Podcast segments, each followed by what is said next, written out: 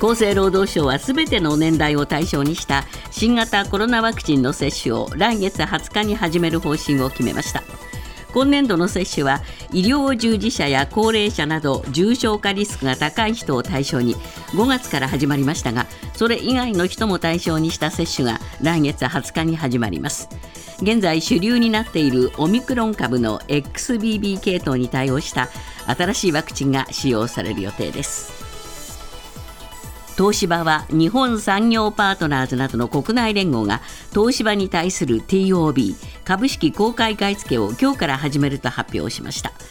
買い付け額は1株4620円で期間は来月20日までを予定していて買収総額は2兆円規模になります。TOB が成立すれば最終的に東芝は上場廃止となって上場企業としての74年の歴史に幕を下ろすことになります。国内で消費された食料がどのくらい国産で賄えたのかを示す食料自給率は昨年度2022年度は生産額ベースで前の年度より5ポイント低い58%で過去最低となりました。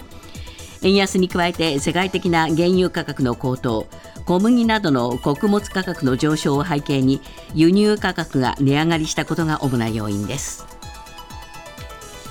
自民党ナンバー2の麻生副総裁が昨日台湾を訪問しました。今日蔡英文総統や来年1月の総総統選に与党・民進党から立候補する来清徳副総統らと会談するほか安全保障などをテーマに講演もする予定です。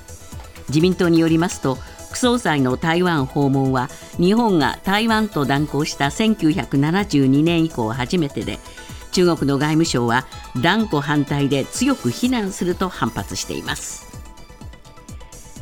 国立科学博物館は光熱費などの高騰で500万点を超える文化財の保管や収集が困難になっているとして昨日朝から1億円を目標に寄付を募るクラウドファンディングを開始しましたが午後5時20分ごろに目標金額である1億円に到達しました。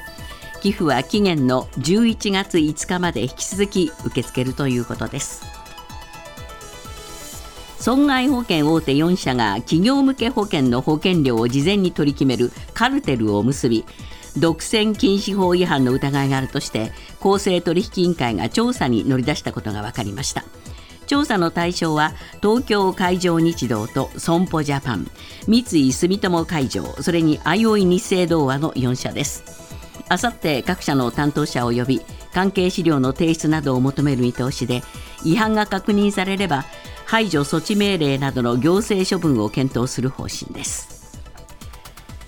今朝のニューヨーク株式市場ダウ平均は407ドル51セント高い3万5473ドル13セント。ナスダックは85.16ポイント上昇し1万3994.40ポイントで取引を終えました。為替はドル円は1ドル142円51銭。ユーロ円は1ユーロ156円76銭で推移しています。続いてスポーツです。夏の全国高校野球2日目の昨日は1回戦4試合が行われ第1試合愛媛の川之江対高知の高知中央は9対4で高知中央。第2試合大阪の履正社対鳥取の鳥取商業は6対0で履正社。第3試合香川の英明対奈良の智弁学園は延長10回7対6で智弁学園がサヨナラ勝ち。第4試合徳島の徳島商業対愛知の愛工大名電は2対1で徳島商業が勝ってそれぞれ2回戦に駒を進めました。ニュースズームアップ。経営再建中の東芝は今日から日本産業パートナーズを中心とした国内連合による TOB 株式公開買い付けが始まると発表しました。成立すれば年内にも上場廃止となります。不正会計発覚後の8年間物言う株主との対立で迷走していましたが株式非公開化で経営を立て直す狙いです。ニュースズームアップ。東芝が非上場企業へ今日のコメンテーター酒井光一郎さんです酒井さん、まあ、東芝がですね、はい TOB というね、株式公開買い付け、えーやるとこういう話になりました。これ、どういうふうにその株上場を廃止する手続きになっていくわけですか？まず世の中に株が出回ってるじゃないですか。えその中で先ほどの物言う株主が3割ぐらい持ってるし、まあ他の会社もあのし市場で買った株がいっぱいあるわけですね。えそれを全部、まあ、総額でいうと2兆円ぐらいになりますけど、はい。それを全部買い取るわけですね。はい。で買い取るときに、今出てきた日本産業パートナーズとか、ええ。それにこう賛同している企業、ええ。後で申し上げますけれども、ロームとかね、ええ。そういう会社が二十二十数社ありますんで、はい。そういう会社が、まあ、あー株主になって、え。えー上場を廃止しようとええ。してるんですね。こういうところに、まあ、株をとにかく一箇所に集めちゃえと、集めちゃえと。こういうことですね。そうですね、ええ。それで上場しないようにすれば、ええ。あーもっと経営がですね、もうあ株主に文句言われてええ。やるんじゃなくて、ええ自分たちでやれるから、安定するんじゃないのという、そういう腹ですよね。そうですね、えまず一つ伺いますが、えはい。この買い付けはうまくいくんでしょうか？あのね、これ、いろんな説があってね、五分五分っていう説もあるんですよ。はあ。というのは、これ、先ほど言った、あの物言う株主が3割持ってるって言ったじゃないですか。えこの人たちが売らないんじゃないかっていう説もあるわけですね。え安すぎるぞみたいな話になってきませんか？あのね、えー、と今、公開買い付けは4620円で、ええ市場価格はそれより低いので、えこれ、めったにないことなんですが。いいじゃないかっていう話。いそうそう、それで、あまあ、う売り時だなと思う人もいるわけですいるし、いや、持ってればもっと高くなるんじゃないかと思ってる人もいるので、これ悩ましいんですけども、ただ一応ですね、先ほど二十数社がまあ出資して、えある種、体制は固めてるわけですよ。はいはい。ただし、これね、3分の2以上じゃないとダメなんですよ、ええ株式のね、はい技術権の。だから3分の2って結構ハードル高いわけですね。そうですねだから五分五分っていう説もあってですね、そこまで集められるかどうか。うん、そこがまあポイントになってくると思いますよね。そうですね。ええしかしまあ東芝がもしこれで成功しても上場廃止でえ上場しない企業になっちゃうと。そうですねこういうことですね。ただ、東芝って何の会社なのっていうのがすごく大事で。このところ分かんなくなってきてるんですね。そうなんですよ、ええあの例えばね、東芝っていうと、普通、家電だと思うじゃないですか、はい。これも2016年に中国の企業にね、ええあの売却してますし、はい。医療機器もすごい優秀だったんですが、ええキヤノンに売却してるし、はい。えーカラーテレビといえば東芝っていう話もあったけどよ、ええこれも中、えー2017年に中国のハイセンスってところに売却してるし、えパソコンだってあのノートブック型ダイナブックってのあったじゃないですか。ました。あれもシャープに売却してるし、えで一番金を生み出してた半導体メモリー、ええ。半導体ですね、これも売却してるから、みんな売っちゃってるんで何が残ってるのってかことですよね。一応申し上げると、え原発などのインフラ事業、それからハードディスクっていったあの部品関係ですね、ええ。こういったものをお持ってるので、はい。なんかすっごい地味なんですが。地味ですよね。ええあのええ昔で言うとね、東芝日曜劇場やるぐらい、こういうええ。消費者向けの商品を結構売ってたわけですよ、作ってね、はい。はいそれが結構なんかもうプロ、プロ好みの商品ばっかり、製品ばっかりになってるから、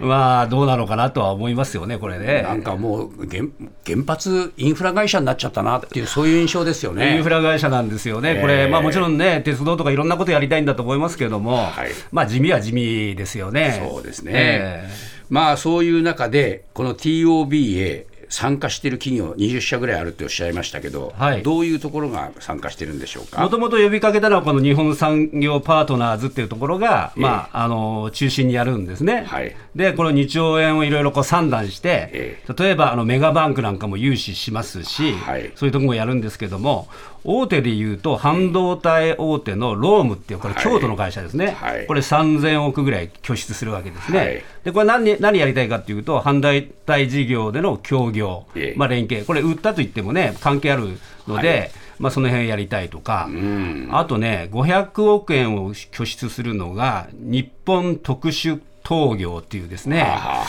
これは車のエンジン内でガソリンをこう着火させるあの点火プラグってあるじゃないですか、はい。これやってたんですけど、あはい、ところが今、電気自動車とか脱炭素になってきてるじゃないでか。ですすよね。じゃあ事業構造を転換するときに、こういう新しい電気事業、モビリティ、電気自動車とかね、ええ環境エネルギーで何か提供提供できないかとかですね。まあ、そういう話が出てきてますし、ええ。ー例えば中部電力、これ実はですね静岡県御前崎市の浜岡原発って東芝の原子炉をまあ採用してるんだ。だ。から、ええ。まあ、一種の応援をするというような、まあ、そういうことだと思いますよね。そうですね。これ、まあ、スケジュール的にはどういうことになるんでしょうか？あのーまあ、これから、えー TOB をですね始めて、えで3分の2が達成できれば、まあ、ええそれで OK だし、まあ、ただし、あの9割ぐらいやっぱり達成しないと、えーいろいろ手続きが難しくなるんですけども、まあ、そういう手つあの手順を踏んで、ですねはい。非常上化すると、えもう一つ何が変わるかってのあるんですけど、はい。今まで物言う株主がですね、まあ、何を言ってきたかっていうと、むちゃくちゃ言ってないんですよ、意外と。はい。ただ、配当をよこせって言ったんです。配当をよこせってことは、一方であの、いろんな開発、将来向けの投資ができなくなってたわけですね。うん。で企業の規模はどんどんどんどん縮小してるのに、配当だけがこう増えていくっていうのででこれからはもっと投資にお金をかけるっていうことに、えー変更していくっていうか、チェンジしていくんだと思いますよね。はい、はい、だけどこれどうなんでしょうか、みんな、えーそれぞれ思惑を持って、えー参加してきてる企業もあるわけですよね。そうですね。思い通りになんねえな、引き上げるぞっていうことはないんですか？あのそこはですね、確かにこの出資しているする会社はですね、え自分たちの株主にえなぜ出資したのかっていうのを、これ、説明しないと、そうですよね。無駄金渡したのかってことになるじゃないですか。すね。だから、例えば先ほどのね、例えばロームなんかで言えば、ええ。実際、半導体なんかでこう連携できるのかとか、あー中部電力はまあ浜岡原発で東芝の原子炉を採用してるっつっても、それは過去の話だろうと言って、えあーまあ、話になってくるじゃないですか、だからはい。協業っていうのをもっとやらなきゃいけないっていうことになるわけで、はい。そこは非上場になってもちゃんと姿勢を示していかないと、か他の会社の、出資した会社の株主が今度はあの反対していくと思いますよね。そうですね、まあ、まだまだこれから先、えー山あり谷ありとええいうことかもしれませんけどね。ニュースズームアップ光熱費の高騰などで資金難に陥った東京上野の国立科学博物館が昨日インターネットを通じて資金を募るクラウドファンディングを開始したところわずか9時間半で目標としていた1億円を突破しました。しかし資金難で苦しんでいるのは国立科学博物館だけではありません。ニュースズームアップ資金難の博物館苦肉の策のクラウドファンディング。えーまあ、結構話題になりましたね。そうですね、えまあ、クラウドファンディングっていう言葉もそうだし、はい。あ国立博物館が苦しんでるんだっていうことがね、ええ。改めて昨日記者会見やりましたからね、はい。テレビで一部僕ちょっと見たんですけど、あの会員の方がこの収蔵庫っていうのがあって、はい。い、ろんなものがこう動植物の標本とかね、ええ。500万点ぐらいこう持ってるんですけども、はい。そういう収蔵庫にこういらっしゃるのをえ見て見ましたけど、え暑くてご本人はあの T シャツ姿で。ーそうでしたね。あのそういうのも出てくるぐらいでだと思いますよね。これやっぱり収蔵庫で管理するわけですから、えー湿度とか温度とかね、はいこういうものを全部一定に保つっていうだけで結構大変なお金かかるんですよね。まあ、これ、空調設備にですね、ものすごい資金がまあ必要になってくるわけですね。えで、これ、国立科学博物館だから、国立だから。これ不思議な話なんですけど、実はですね、2001年にいわゆる独立行政法人化してるわけですよ。これがねよく分かんなかったんだ。独立行政法人化っていうのは、ええあのまあ、国の関連機関だけども、例えばあー交付金はあー7割とか、この場合は8割ですね、ええ出しますよと。8割出すけど、残りは自分で稼ぎなさいよと。いうのが、あのこの独立行政法人なんですよ。えーその代わりまあ自由裁量も認めましょうと。認めましょうということで、始まった当初は、あ自由裁量になったと思ったら、急にですね、そのコロナ禍でですね、この科学博物館で言えば、その実行収入の大部分、何を占めてたかというと、入館料だったわけですねこれ減っちゃったんだ。ああ2019年で7.5億円ぐらいあったんだがけども、これが2020年度にはおよそ1.5億になったわけですよ。これは低くなっちゃいましたね。そしたら、このロシアのウクライナ侵攻なんかで、光熱費が高騰して、え今、一昨年の2倍ぐらいに膨れ上がってるわけですね。で、えーさらに文化財は毎年およそ8万点ずつ増えていくわけですよ。ーいや大変だ。だからさっきね、500万点って言ったけど、どんどん増えてるわけです。そうか。すると収蔵スペースの確保のために、また収蔵庫を作んなきゃいけないわけよ。ああ、そうか。で、その建築費用も当初の予定から2億円増えてるわけ。建設費高くなってるから、もうい痛いことばっかりなんですもうが、金のかかることばかりなんだ。これを、当然政府に頼むわけですよ。えあこれなんとかしてくれませんかっつっても、えー政府はですね、いや、国立、独立行政法人だから、自分で稼ぎなさいって言って、これ、すごい冷たいわけですね。あまあ、そこでクラウドファンディングでもうやらざるを得ないということで、目標が1億円だったという、そういう話なんですけども、これね、僕ね、クラウドファンディングってね、いい仕組みだと思うのは、え。あのーふるさと納税と何が違うのかっていうのをちょっとね、えふるさと納税っていうのは自分が例えば渋谷区でえ納めなきゃいけない税金を例えば地方のねそうですね。に渡すっていうのはいいんだけども、まあ、ほほとんど目当てはその返返礼品じゃないですか、ね。そうですよ。だから自分の腹は痛まない上に返礼品がもらえるっていう仕組みなんだけど、えこっちのクラウドファンディングの方は、まあ、例えば寄付型で言えば、ささやかなギフトはあるんですよ。えささやかなギフトはあるけども、あの基本的にはあの私、賛同するから、私のお金を使ってくださいっていう、実は身銭を切る型なんですよ、ええ。そこの違いがあるので、はい。ぜひこれは応援したいなというふうに思いますよね。そうですね、え酒井さん、先ほどいろいろ自分は参加したけど、うまくいくのもいかないのもあるって話してましたよね。ええちょっとうまくいったのだけ一言申し上げると、ええ。じゃないとかわいそうだから、アフリカのケニアでね、障害者とそのご家族を支援するっていうねあ、日本人の医師がいるんですね、女性の。その方がこういろいろ発信して、まあ、寄付をしたりしましたけども、あのーこれ、見返りはですね、えーあれでしたね、その建物に寄付者の名前を入れますか、入れませんかぐらいの話です。あまあ、そういうぐらいですから、ええまあ、ささやかじゃないですあか。そうですね。で今回の科学博物館あの、ええについても、例えば普段入れない収蔵庫に入れるええバックヤードツアーに参加できますよとか、なるほど。あんまお金のかからないもので、そうですよね。ええあのギフトを。それでいいと思いますよ。それでいいいいでしょう、あささやかで。ね これは見返りを求めるものじゃないですよね、基そうそう、あんまり見返りを求めてたら、これ、おかしな話になるんで、ね。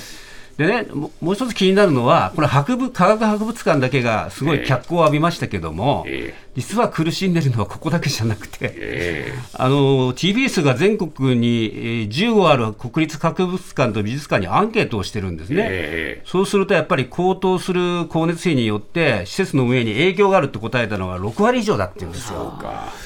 かだからその中の国立博物館ってあるじゃないですか。えあそこなんかは文藝春秋で国宝を守る予算が足りないってやったでしょ。えだからこういうふうにね、やっぱりどうするのかってことを考えなきゃいけないと思いますよ、これはね。そうね、え国はこのまま独立法人なんだからって言ってていいんですか？